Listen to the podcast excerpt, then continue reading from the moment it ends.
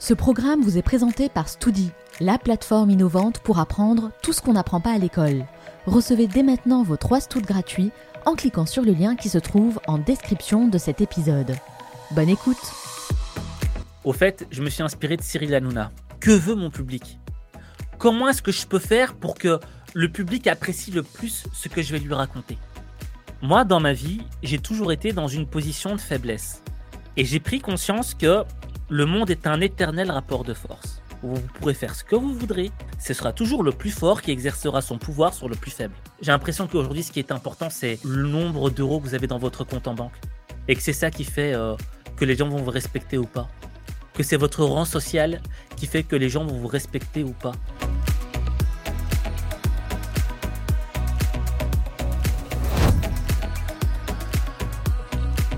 Aziz, bonjour et merci d'avoir accepté mon invitation. Bonjour Manel. Est-ce que vous aimez lire, Aziz? Très sincèrement. non, pas vraiment? Euh, Je suis pas quelqu'un qui aime lire. Non, je dis la vérité. Euh, mais je vais vous dire pourquoi, hein, très simplement. Parce que quand j'étais petit à l'école, on nous imposait de lire des livres. Euh, des livres, moi, qui ne m'intéressaient pas. Je vous, je vous, assure. Le jour où on m'a donné le Da Vinci Code à lire. J'ai regardé l'épaisseur. J'ai ah 500 pages. Ça peut Mais moi je vais aller jouer au foot. C'est ça. moi dans ma tête c'était je dois jouer au foot, je vais jouer à la PlayStation où je vais trouver le temps? Alors je commençais à lire toutes les 10 pages, ensuite toutes les 50, toutes les 100, toutes les 200 et euh, finalement j'ai rien lu. Ce qu'on m'a pas donné l'envie de lire. Et euh, là récemment là je commence à aimer lire. Euh, j'ai découvert les livres par exemple de Amin Malouf. Mhm. Euh, Amin Malouf. Et au fait, Amin Malouf, ce qui est super positif avec cet homme-là, dans ses livres, par exemple Léon l'Africain, Le périple de Balthasar, euh, c'est que euh, il vous transporte. Vous n'êtes pas contraint de lire. Il vous transporte dans un personnage. Vous êtes le vous pouvez être le personnage dans le livre, et quand vous vous associez à ce personnage, vous voyagez dans le temps et dans l'espace. Et ça, c'est ça, c'est vraiment super incroyable, quoi. Donc moi, c'est ce genre de livre que j'aime. Le genre de livre qui vous transporte quelque part. Qui réveille votre imagination. C'est ça, et qui vous sort de votre dimension. Mais c'est marrant parce que moi, euh, franchement, en vous posant cette question, je m'attendais vraiment à une réponse totalement différente. Hein. Je me suis dit, Aziz, il va nous sortir une liste comme ça de livres à lire, notamment des livres en développement personnel, par exemple. Euh, parce que je sais que moi, de mon côté, j'apprends beaucoup, beaucoup en lisant. Je lis énormément. J'aime beaucoup lire. Vous, comment vous faites pour apprendre du coup, si c'est pas dans les livres? Vous avez vu le film Slumdog Millionnaire? Oui, j'aime beaucoup ce film. Super film, hein. vraiment un film, euh, production, tout était magnifique. Et euh, pour ceux qui connaissent pas l'histoire de Slumdog Millionnaire, c'est un, c'est un Indien qui est dans l'émission Qui veut gagner des millions, et on lui pose chaque fois des questions. Mais il répond aux questions non pas en fonction des, choses qu'il a lues dans des livres, mais en fonction de ce qu'il a vécu. Et au fait, moi, ce que je raconte dans mes vidéos, c'est ce Slumdog Millionnaire. C'est toutes les choses que j'ai vécues. Il y a chaque fois un épisode. Et chaque fois, et cet épisode, j'ai constamment réfléchi. Et, et vous savez, dans ma tête, c'est ça qui est bien avec les études d'ingénieur, c'est que on vous apprend les équations, et ces équations, vous pouvez les projeter sur la vie. Nous-mêmes, on est des équations mathématiques. Nos émotions sont des équations mathématiques parce que une émotion trouve sa source dans une réaction. Vous voyez ce que je veux dire? Totalement. Et cette réaction produit l'émotion, mais cette émotion a une conséquence aussi derrière. Et dans le fond, vous voyez que tout est mathématique. Et donc, d'une part, il y a ma partie euh, Slumdog millionnaire, ce que j'ai vécu, et d'autre part, il y a cette partie équation de la vie. Et j'essaie de résoudre des équations. Je prends tous les éléments là et j'essaie de tomber sur une solution qui est logique. Je ne dis pas qu'elle est constamment juste, mais c'est celle qui me paraît la plus logique et qui peut peut-être aider les gens le mieux possible. Ah, c'est super intéressant en fait. C'est vraiment votre, euh, votre parcours d'ingénieur en quelque sorte. Ce que vous avez appris euh, en étant ingénieur, que vous essayez de scaler et, et voilà d'adapter dans ce que vous faites aujourd'hui. C'est super super intéressant. Mais moi j'ai regardé quelques vidéos évidemment pour préparer cet entretien et euh, je me suis rendu compte qu'il y a quand même énormément d'histoires. Vous racontez des histoires. Il y a vraiment du storytelling et c'est comme ça qu'on est pris dans la vidéo. Il y a beaucoup de vécu aussi, on le sent. Et ce que j'aimerais savoir c'est est-ce que vous avez appris à écrire des histoires, à écrire des scripts, à faire du storytelling? Comment vous avez fait pour apprendre ça? Eh bien, au début, je m'étais formé. Je m'étais formé et euh, j'essayais d'apprendre c'était quoi le storytelling, comment est-ce qu'on fait pour apprendre, etc. Et après, je me suis rendu compte que ça ne me convenait pas. Qu'est-ce qui ne vous convient pas dans, dans, ce que vous avez appris? Euh, la règle. Il y avait mhm. une règle logique là-dedans. Et euh, moi, elle me convenait pas. Mais j'ai commencé avec ça. Mais par la suite, je me suis dit, ok Aziz, lâche ton propre style. Il faut juste que tu arrives à l'objectif. Vous voyez ce que je veux dire? Et petit à petit, ben, j'ai développé mon propre style. Et, euh, et ça s'est fait tout seul, au fait. Ça s'est vraiment fait tout seul. Et, euh, ouais, c'est là que je suis. Euh... Je sais pas comment vous le dire, en fait. Ça s'est fait tout seul, en fait. Voilà. Sincèrement, ça s'est fait tout seul. Petit à petit, à force d'écrire, à force de faire des vidéos, euh, même le fait de parler face à la caméra. Je veux dire, je suis pas le même Aziz qui parle devant la caméra aujourd'hui que le Aziz qui parlait il y a trois ans. C'est différent. Pourquoi? Parce que je me suis exercé. Et en m'exerçant, j'ai finalement, je suis finalement parvenu à créer un style. Oui, c'est ça. En tout cas, vous maîtrisez bien l'arc narratif, c'est quelque chose que vous faites vraiment bien. On sent que vous êtes dans votre zone de génie et c'est même impressionnant de voir que vous avez euh, réussi à prendre tout ça euh, tout seul. Est-ce que vous avez un schéma que, vous suivez peut-être étape par étape pour essayer de construire justement euh, l'histoire un peu en mode style H5 motivation? Oui. Au fait, je me suis inspiré de Cyril Hanouna ah. de TPMP. C'est vrai.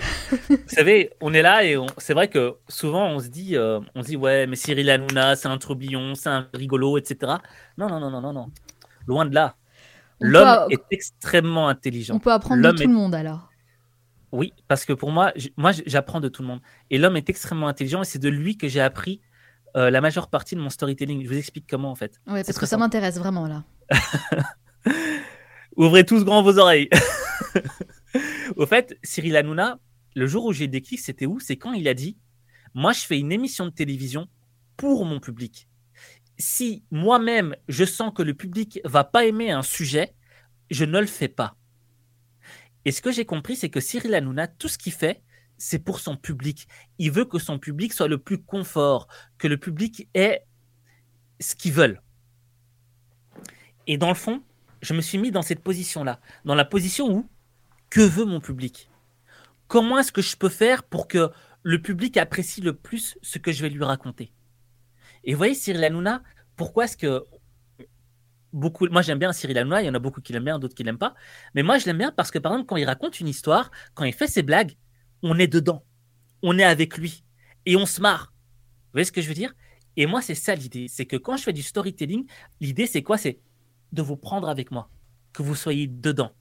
J'essaie de vous mettre dans tout le contexte. Vous voyez ce que je veux dire? Mm-hmm. Et donc, euh, je vais décrire un lieu, je vais dire, voilà, l'importance de décrire le lieu, l'importance de décrire les personnes, l'importance de décrire l'émotion dans laquelle on est.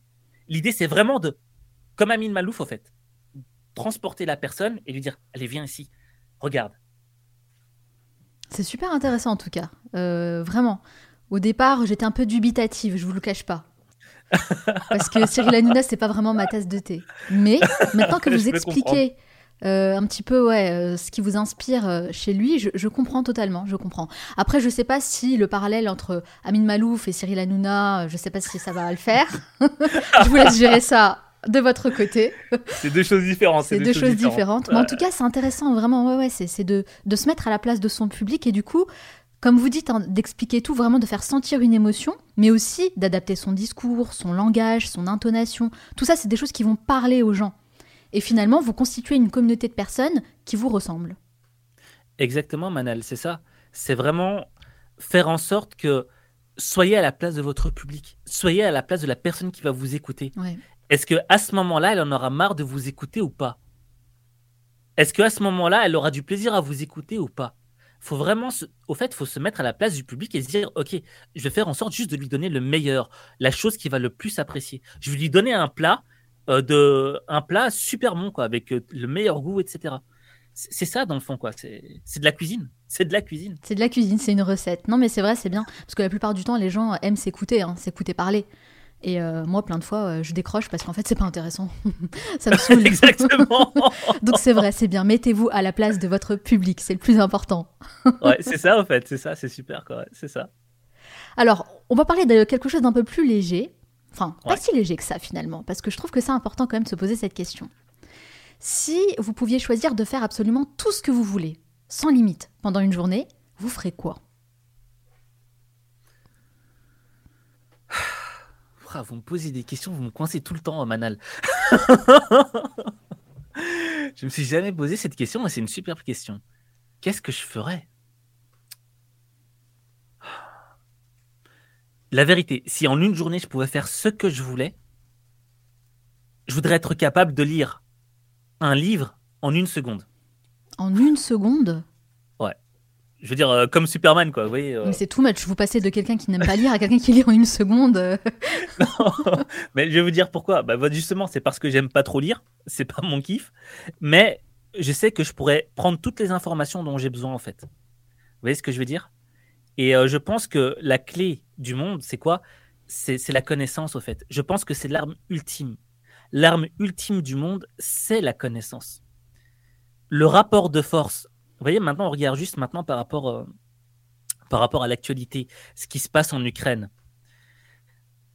C'est ce qu'on voit là, si on prend une vue hélicoptère, sans prendre position pour un parti ou pour un autre, ce qu'on voit, c'est qu'il y a un rapport de force. C'est le plus fort qui applique sa force sur le plus faible. Et l'idée, c'est quoi pour moi Moi, dans ma vie, j'ai toujours été dans une position de faiblesse. Et j'ai pris conscience que le monde est un éternel rapport de force. Vous pourrez faire ce que vous voudrez. C'est toujours, ce sera toujours le plus fort qui exercera son pouvoir sur le plus faible. Et ce sera jamais le contraire. Toujours, oui. Et donc, pour moi, l'idée, depuis que je suis petit, c'est d'être fort. Pourquoi est-ce que j'ai envie d'être fort? Pour pouvoir protéger les gens que j'aime je veux protéger les gens que j'aime. Donc je veux être fort. Et l'une, l'arme ultime de la force, c'est la connaissance. Parce que la connaissance, c'est elle qui permet de vous adapter, c'est elle qui vous permet de comprendre la situation, de comprendre votre adversaire et de vous comprendre vous-même. Euh, quand on regarde à travers les temps, les dinosaures euh, étaient beaucoup plus forts que les petits mammifères qui vivaient à la même période. Pourtant, les dinosaures n'existent plus, les mammifères sont encore là. Pourquoi? C'est pas parce que c'est le plus fort qui gagne, c'est parce que c'est le plus adapté, celui qui est capable de s'adapter et de comprendre l'environnement dans lequel il vit, qui survivra le plus longtemps et qui sera le plus fort dans le fond. Et donc moi c'est ça que je veux au fait. Je veux simplement mon rêve, ce serait quoi? C'est pouvoir lire tous les livres en une seconde, apprendre le maximum pour avoir le maximum de connaissances afin d'être plus fort et de pouvoir protéger les gens que j'aime. Et même si j'étais encore super, super fort, pouvoir vivre dans un monde juste, réguler la justice, que personne soit lésé. Mais bon, ça c'est autre chose encore. Qu'est-ce qui vous dérange le plus dans l'époque dans à laquelle on vit aujourd'hui? Ce qui me dérange le plus, à notre époque aujourd'hui, c'est l'inversion du sens des valeurs, au fait. Hmm, intéressant. Ouais. Vous l'avez dit au départ. Par exemple, il y a des gens qui. Moi, quand j'étais petit, au fait, je vous donner un simple exemple. Quand j'étais petit, je regardais Love Story. Et les gens que je voyais dans Love Story, pour moi, c'était euh, c'était des gens incroyables. C'était. attends, c'est incroyable, quoi. C'était ça qu'il fallait être. Fallait passer à la télévision. Et aujourd'hui, ben c'est euh, quand vous regardez la jeunesse, quand vous regardez les jeunes, ils prennent pour exemple ce genre de personnes de télé-réalité, etc. il n'y a rien d'extraordinaire derrière. Il y a rien, il y a pas, ils produisent rien d'extraordinaire pour, euh, pour le monde, vous savez, pour alimenter la lumière du monde. Et moi, c'est ça qui me dérange, au fait, c'est que quelles sont les valeurs les plus importantes dans ce monde? J'ai l'impression que la valeur de l'honneur, le courage, la persévérance, c'est plus si important que ça. J'ai l'impression qu'aujourd'hui, ce qui est important, c'est le nombre d'euros que vous avez dans votre compte en banque et que c'est ça qui fait euh, que les gens vont vous respecter ou pas. Que c'est votre rang social qui fait que les gens vont vous respecter ou pas. Non? Mais vous pensez euh, pas que ça, ça a toujours été comme ça, de tout temps finalement? Le rang social et l'argent? Ça va avec le pouvoir, ça a toujours été comme ça. C'est pas forcément lié à notre époque actuelle. Vous avez raison. C'est vrai que c'est toujours en rapport avec notre époque actuelle. Mais c'est pas ça qui fait de vous une légende. C'est sûr. Vous voyez? Et euh, on, confond, justement, on croit que, croit que parce qu'on a de l'argent et qu'on est, euh, on a un rang social élevé, qu'on est une légende. Moi, je prends Mohamed Ali. Mohamed Ali, il venait d'un milieu pauvre. On le retient pas pour l'argent qu'il a gagné. On le retient pas pour son rang social. C'est Mohamed Ali est une légende pour ce qu'il a fait dans sa vie, pour les fois où il a osé s'opposer, pour les pour les moments de sa vie où il a osé dire non. Je veux dire, faut qu'on se remette dans le contexte. Il vivait aux États-Unis, son pays de naissance. Son pays de naissance lui dit va faire la guerre au Vietnam. Il dit non. Quand tout le pays dit oui, quand il y a une propagande qui dit on doit aller sauver le pays, cet homme-là dit non. Alors que nous, c'est dur de dire non. Même pour des petites choses, quoi. Dans notre petite vie, on a peur de dire non. Il a dit non face à un pouvoir qui était plus fort que lui. On ne prend pas conscience de ce que c'est. Et il a osé dire non. Et ce pouvoir lui a dit, on va t'enlever tout ce que tu as. On va t'enlever la boxe, on va t'enlever tes titres, on va t'enlever ton argent, tu vas être oublié. Et il a dit, faites-le. Je continuerai à dire non parce que je serai en accord avec moi-même, en phase avec mes principes, mes valeurs. Et ça, pour moi, c'est extraordinaire comme valeur. Je, ne sais pas si j'aurais osé dire non comme Mohamed Ali. Mais en tout cas, il a dit non. Il a tout perdu. Mais comme cet homme était constamment en phase avec ses valeurs, il est revenu. Il est revenu dans un combat de légende face à George Foreman. Et il a remporté la victoire face à un adversaire qui était censé être plus fort que lui. Cet homme a écrit sa légende. Et sa légende, ce qu'il a vécu, les richesses qui nous. Allez, j'arrive plus à parler. Ça vous met dans tous vos états, Aziz. je le vois. Mais c'est ça, en, effet, fait. Mohamed Ali, bien sûr, c'est une légende, c'est un exemple, c'est un modèle pour de nombreuses personnes. Moi-même, son parcours m'inspire beaucoup. Et vous savez, ça me rappelle quelque chose. Il y a une personne un jour qui a dit une phrase euh, qui résonne encore dans ma tête et je pense qu'il résonnera pour le reste de ma vie. C'est une personne, un homme, une femme, n'importe qui, qui perd ses valeurs, va perdre par la même occasion son identité. Et en fait, c'est ça. On se forge une identité à travers les valeurs et à travers euh, notre éthique et tout ce que tout ce qu'on construit en fait à travers notre vie. Et ça, c'est très très important. Euh, restez euh, en accord avec vos valeurs et vous resterez en accord en, fait avec qui vous êtes, avec votre identité. Et bravo Manel. vous avez tout résumé comme il le fallait. J'aurais pas fait mieux. Mais c'est ça, c'est ça, et c'est ce pour moi, c'est ça qui me pose problème. C'est que, certes, on voit que Mohamed Ali a fait des choses, etc. Mais on oublie c'est quoi le plus important, quoi. Le plus important, c'est ce sens de valeur. Et ces valeurs, c'est elles qui nous permettent de nous construire. Si on est en phase avec ces valeurs, on ne peut être que la meilleure version de nous-mêmes. Mais si on n'est pas en déphasage avec elles, si on a peur de dire non, si on veut être dans le conformisme et suivre le rang, on sera loin de la personne qu'on est censé être. Or, l'objectif d'une vie, c'est d'être qui on doit être réellement.